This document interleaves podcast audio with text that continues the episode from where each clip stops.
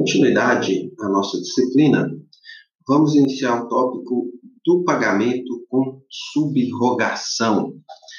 Falamos desde o início das nossas aulas né, da subrogação, tendo em vista que é citado em vários artigos na parte do direito das obrigações, entretanto, somente agora vamos estudá-lo com mais afinco. O pagamento com subrogação, ele está descrito no Código Civil do artigo 346 ao artigo 351, para que vocês acompanhem pelo Vladimir. Vamos iniciar falando do conceito do pagamento com subrogação. Em primeiro lugar, vamos falar da acepção da palavra subrogação de uma maneira geral, para depois adentrarmos ao conceito dentro da nossa disciplina. Toda vez que se fala em subrogação, nós estaremos falando de situações onde nós temos a substituição de uma coisa ou de uma pessoa. Repito, subrogação é a substituição de uma coisa ou de uma pessoa dentro de uma relação jurídica. É quando um sujeito toma o lugar de outro, numa relação jurídica, ou uma coisa é substituída no local de outra em relação a determinada cláusula que venha a incidir sobre determinado bem. É, vale lembrar que, dentro da nossa disciplina, dentro do direito às obrigações, ficou mais que claro que a obrigação de realizar o pagamento é sempre do devedor principal. Mas nós vimos que nós temos uma série de situações onde um terceiro que tenha ou não interesse nessa obrigação, geralmente quem tem interesse na extinção da obrigação, pode realizar o pagamento, como é, por exemplo, o caso do fiador, aquela pessoa que é fiadora de outra, que é avalista de outra, se o devedor principal não faz aquele pagamento para que o ônus da inadimplência não recaia sobre ele, o que, que, geralmente ele faz? Ele vai lá e paga no lugar do outro. Nesse caso, ao realizar um pagamento que não era seu, esse fiador, esse avalista, por exemplo, ele se subroga, ou seja, ele substitui o credor no direito de cobrar do devedor principal aquela dívida que não era dele. Nesse sentido, nós temos, por exemplo, o disposto no artigo 831 do Código Civil, que assim diz: o fiador que pagar integralmente a dívida fica subrogado nos direitos do credor. Então, quando você paga por ser terceiro interessado a dívida de alguém, você passa a subrogar-se nesse direito. Então, nós temos outros exemplos, como ocorre, por exemplo, na pluralidade de devedores ou quando uma obrigação é indivisível. Nós vimos, conforme preceitua o artigo 259 do Código Civil, que todos eles serão responsáveis pela dívida toda. Se nós temos uma pluralidade de devedores, todos responsáveis pela dívida toda, e apenas um paga sozinho a dívida, nesse caso, esse que pagou sozinho a dívida, ele se subroga na cota parte né, do crédito, tirando a dele por óbvio, e ele subroga-se no direito de credor em relação aos demais obrigados. Nós já comentamos, mas novamente falamos, nesse caso, esse novo né, credor, esse devedor que se subrogou, ele deve cobrar dos demais obrigados através da chamada ação regressiva, né? Que é essa ação de regresso, quando você paga uma dívida que não é sua, você se subroga no lugar dele. Outra hipótese que tem, que a gente vai comentar, que é a subrogação real, que é quando nós temos um imóvel gravado de hipoteca ou gravado com algo que onera, por exemplo, inalienabilidade, impenhorabilidade, que nós estudamos no semestre passado, é possível que você adquira um novo bem e esse gravame de inalienabilidade, incomunicabilidade, impenhorabilidade seja feito nele. É a chamada subrogação real. Daqui a pouquinho a gente vai comentar acerca dessa situação. O fato é que nós temos sempre que lembrar que a subrogação é a substituição do credor como titular do crédito por um terceiro que cumpre essa prestação no lugar do devedor, tá? Então, este é o conceito de pagamento com subrogação.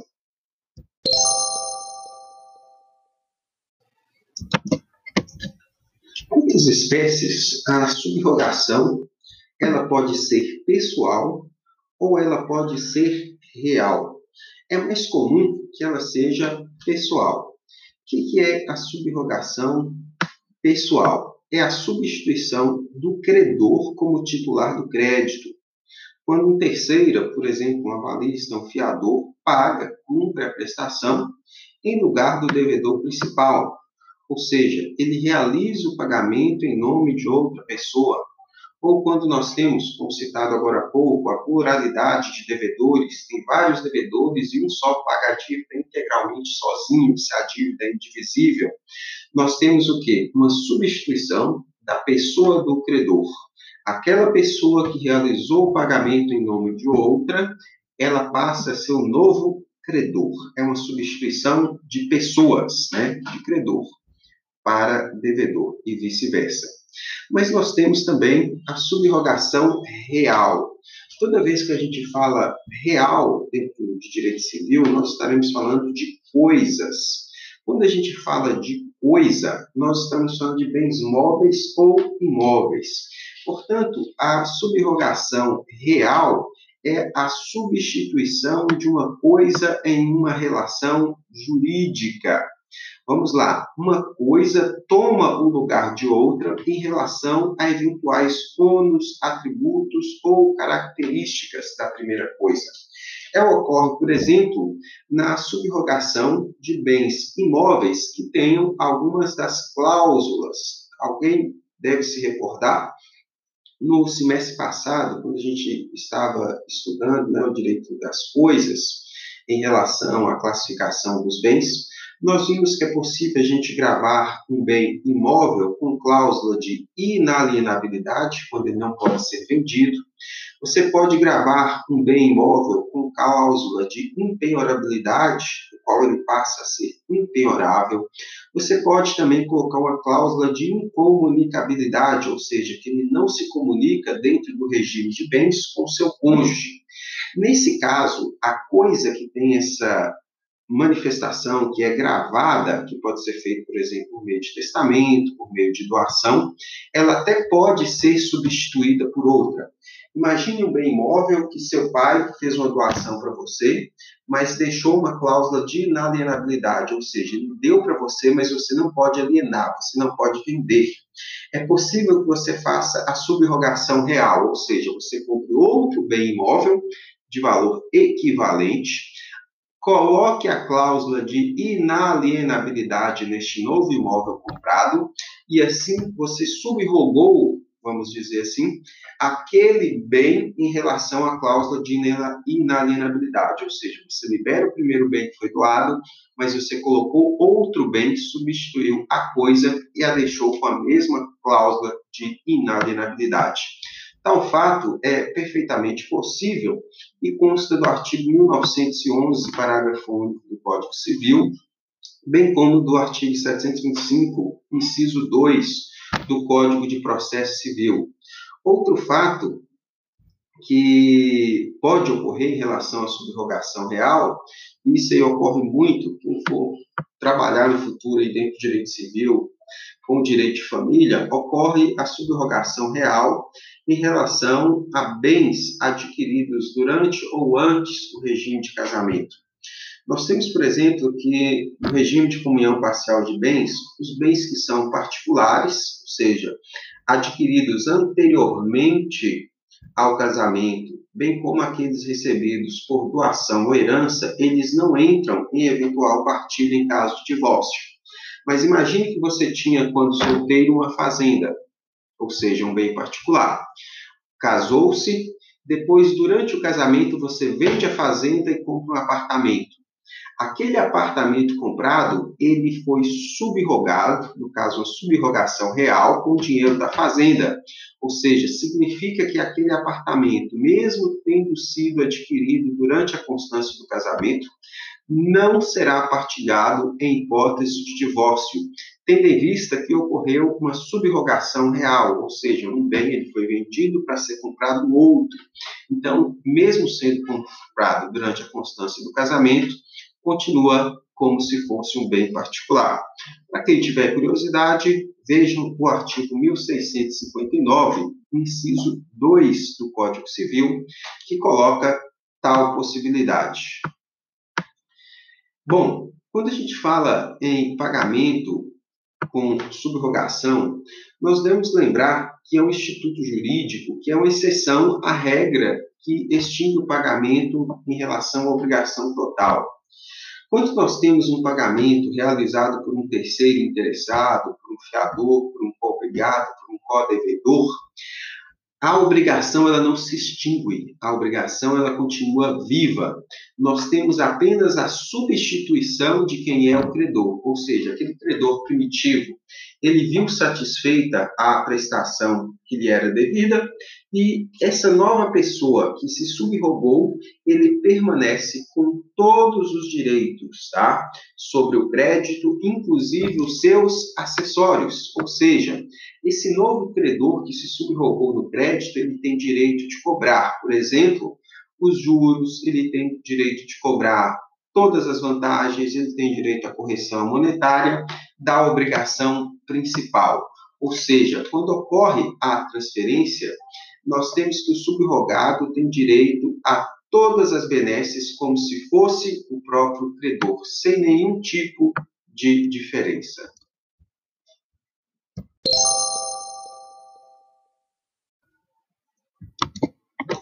Natureza jurídica do pagamento com subrogação.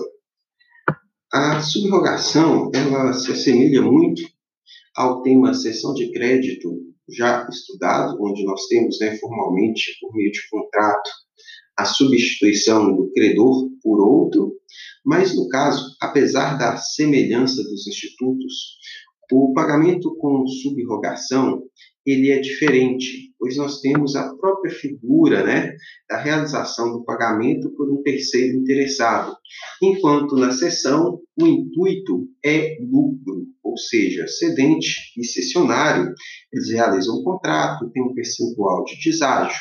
Então, em relação à natureza jurídica da do pagamento com subrogação, trata-se de um instituto autônomo e anômalo.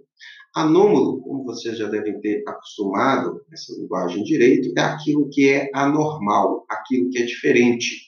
Nesse caso, o pagamento com subrogação Trata-se de um instituto autônomo e anônimo, tendo em vista que a extinção obrigacional ela ocorre somente em relação ao credor original, que fica satisfeito porque já recebeu de um terceiro interessado.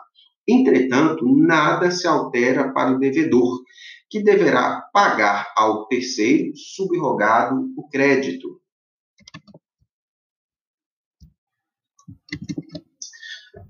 Quanto às espécies Além de pessoal ou real, que diz quanto à espécie das partes, né, ou seja, se é sobre o objeto ou sobre a pessoa, nós temos também as subespécies subrogação legal e subrogação convencional, que parte da fonte. Inclusive, é o que está disposto no artigo 346 do Código Civil, que trata das hipóteses de subrogação legal, o artigo 346 possui três incisos que vamos estudá-los agora, que são as hipóteses de subrogação legal. A primeira hipótese, constante do inciso 1, é a do credor que paga dívida do devedor comum. Peço extrema atenção ao inciso 1, pois trata-se de uma situação super excepcional. Então veja que lá fala que é o credor que paga a dívida do devedor comum. Ou seja, você vai pagar a dívida de um devedor que é seu. Mas espera aí, professor, agora deu um nó na cabeça. Calma, gente. Nesse caso, nós temos que partir do pressuposto de que temos créditos que são preferenciais e créditos não preferenciais. Imagine o seguinte exemplo, a seguinte hipótese. É, João te deve o valor de 10 mil reais e você não tem garantia real, ou seja, não tem nenhum crédito que João te deu, nenhum bem, nenhum objeto, então seu crédito é um crédito criográfico que ele pode te pagar esses 10 mil reais. Só que, além de você, João também deve o valor de 50 mil reais para Maria. Só que Maria tem como garantia dessa dívida de 50 mil reais de João uma casa. Então, Maria tem garantia, né, uma garantia hipotecária dessa dívida. Se eventualmente João entra em mora, não paga Maria os 50 mil reais, que tem essa garantia da casa. Você, nos termos do artigo 346, inciso 1 do Código Civil, pode pagar esses 50 mil reais para Maria, ou seja, você é credor de João de 10 mil reais, mas você tem interesse de ficar com essa garantia que é a casa. Então você paga os 50 mil reais para Maria, se subroga nos 50 mil reais e se subroga também com acessório, que é a garantia da casa. Então, a partir desse momento que você paga essa dívida de um devedor comum, você terá o crédito de 50 mil reais, que você subrogou de Maria, já tem o seu crédito de 10 mil reais, e agora João te deve 60 mil, e a garantia desse pagamento de 60 mil reais é a casa de João. Então veja que a hipótese do inciso 1 são aqueles casos onde o próprio credor pode pagar a dívida de um devedor seu para que ele se subrogue em relação àquele crédito e seja o único credor. Trata-se de uma hipótese onde aumenta a possibilidade do credor receber do seu devedor bastante interessante, porém, uma situação, como eu disse, super excepcional, não é comum, tá? A segunda hipótese de subrogação legal é do adquirente do imóvel hipotecado que paga a credor hipotecário, bem como o terceiro que efetiva pagamento para não ser privado de direito seu sobre o imóvel. Leiam o artigo 346, inciso 2. Vamos lá. Essa situação já é muito comum, principalmente pela proliferação né, dos contratos de financiamento de bens imóveis, como Minha Casa Minha Vida. Vamos lá. Imagine, por exemplo, que alguém adquira e financie uma casa. Essa casa geralmente ela é financiada né, em 10, 15, 20 ou até mesmo 30 ou 35 anos. Essa casa ela é hipotecada, ou seja, ela é a garantia do pagamento dessa dívida feita geralmente junto a um banco, geralmente o Banco do Brasil ou Caixa Econômica Federal. Se essa pessoa que é dona da casa hipotecada pretende fazer a alienação dela, ela pode? Pode. Entretanto, o novo adquirente, ele fica também com a casa hipotecada e o vendedor ele tem a obrigação de fazer a quitação dessas parcelas, quase não seja quitado tudo de uma vez. Né? Nesse caso, imagine que você adquiriu essa casa que já era hipotecada, o proprietário falou: olha, eu continuarei pagando as parcelas, ótimo.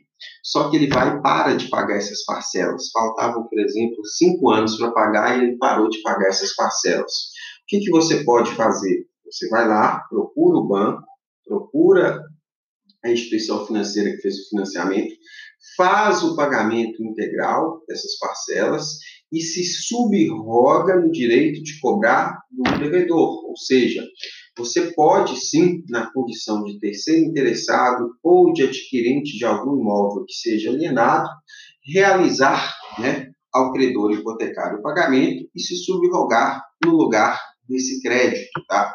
Valendo lembrar que, como nós dissemos, você subroga em todo o crédito, tá? inclusive acessórios, cobrar multa, juros e por aí vai.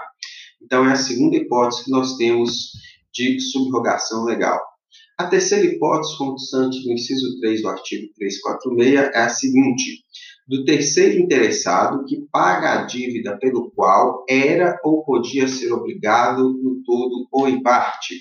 Essa é a hipótese mais comum que é aquela onde nós temos uma terceira pessoa interessada e que paga a dívida do devedor principal. É o que ocorre, por exemplo, no coobrigado solidário, né, onde nós temos vários devedores por uma dívida indivisível. É o caso do avalista, é o caso do fiador. Nesse caso, toda vez que o avalista, o fiador ou um coobrigado solidário paga a dívida, ele automaticamente já se subroga em todos os direitos creditícios e pode, como nós já falamos, entrar com ação regressiva.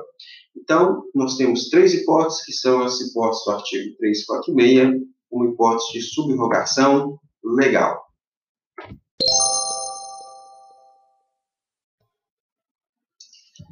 Da subrogação convencional, subrogação convencional, ela também tem previsão legal e está no artigo 347 do Código Civil.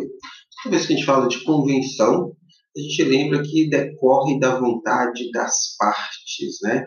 Vai ser esse caso. Nesse caso, nós temos duas hipóteses, no inciso 1 e no inciso 2 do artigo 347, onde nós teremos a declaração do credor, né? E uma declaração do devedor nessas hipóteses de subrogação por convenção. Tá? Então, vamos lá analisar cada uma delas. Então, a primeira hipótese é a contida no inciso 1, que peço vênia para ler. Quando o credor recebe o pagamento de terceiro e expressamente lhe transfere todos os seus direitos se assemelha, e se assemelha muito essa hipótese do inciso 1, à cessão de crédito. Entretanto, nós temos aqui que esse pagamento realizado por terceiro, ele é realizado por um terceiro não interessado. É uma pessoa que não tem interesse algum no pagamento, ou seja, se o devedor principal não pagasse, não lhe afetaria juridicamente ou o patrimônio, mas ele tem à vontade, ele tem interesse, mesmo nesse caso, em realizar o pagamento no lugar do devedor principal. Se ele realiza esse pagamento e cumpre dois requisitos, ele se subroga nos direitos do credor. Os requisitos para que esse terceiro não interessado se subrogue nos direitos do credor são que haja uma transferência expressa do direito do credor, ou seja, haverá necessidade de um contrato, né, de expressamente, ou seja, por escrito, que ceda, que passe esse direito creditício para esse terceiro não interessado.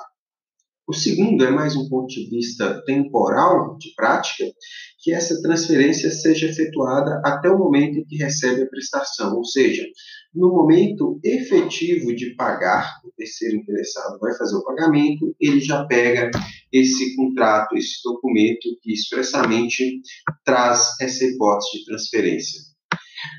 A segunda situação correlaciona-se ao seguinte aspecto. Peço vênia novamente para ler o inciso 2.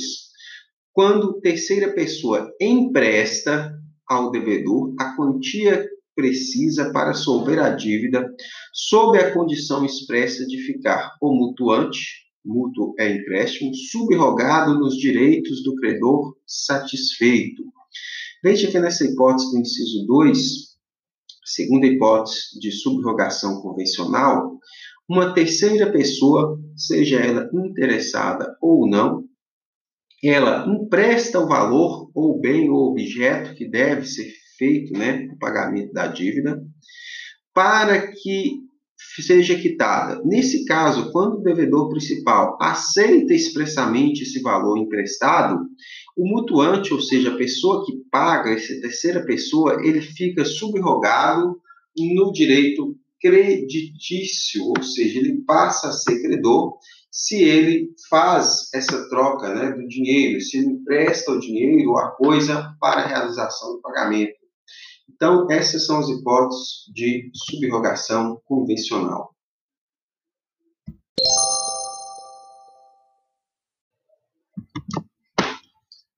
Efeitos da subrogação. Vamos fazer uma análise do artigo 349 e 350 do Código Civil. O artigo 349 assim preceitua a subrogação transfere ao novo credor todos os direitos, ações, privilégios e garantias do primitivo em relação à dívida contra o devedor principal e os fiadores. Então, nós temos, num primeiro momento, um efeito translativo. Toda vez que a gente fala translativo, a gente tem que lembrar de transmutar, de modificação. Então, o efeito translativo do artigo 349 é que nós temos a transferência de todos os direitos, né? O direito de ação, o direito de cobrar os encargos, os ônus, multa. Nesse caso, o subrogado passará a suportar todas as exceções que o subrogante teria de enfrentar. Ou seja, o novo credor ele tem os mesmíssimos direitos do credor original. Tem um aspecto também liberatório, porque exonera o devedor ante o credor originário, mas ele passa a dever o um novo credor. Então, efeito liberatório só contra o credor originário, mas ele continua devendo para o novo credor. Então, dois efeitos, liberatório e translativo. Um aspecto importante é uma diferença que nós temos em relação à subrogação legal e à subrogação convencional, tendo em vista o que está disposto no artigo 350. Na subrogação legal, que são aquelas hipóteses que falamos agora há pouco, do artigo 346, o subrogado não pode reclamar do devedor a totalidade da dívida, mas só aquilo que houver desembolsado. Então, na eventualidade tá, do subrogante ter pago apenas parte do valor e não a integralidade, imagine que era uma dívida de 10 mil reais, ele conseguiu negociar com o devedor, com o credor que pagasse apenas 9 mil, ele vai poder, na subrogação, cobrar apenas os 9 mil reais e não os 10 mil reais, tá? Então, essa norma do artigo 350, ela se aplica na subrogação legal. Na subrogação convencional já é diferente.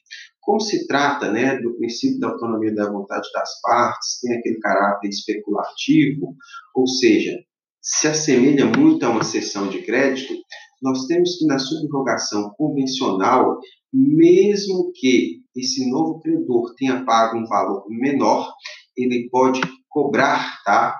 Como se fosse o valor integral, mesmos direitos e mesmo valor do credor primitivo, mesmo ele tendo pagado menos, tá? É a única diferença que nós temos de uma para outra.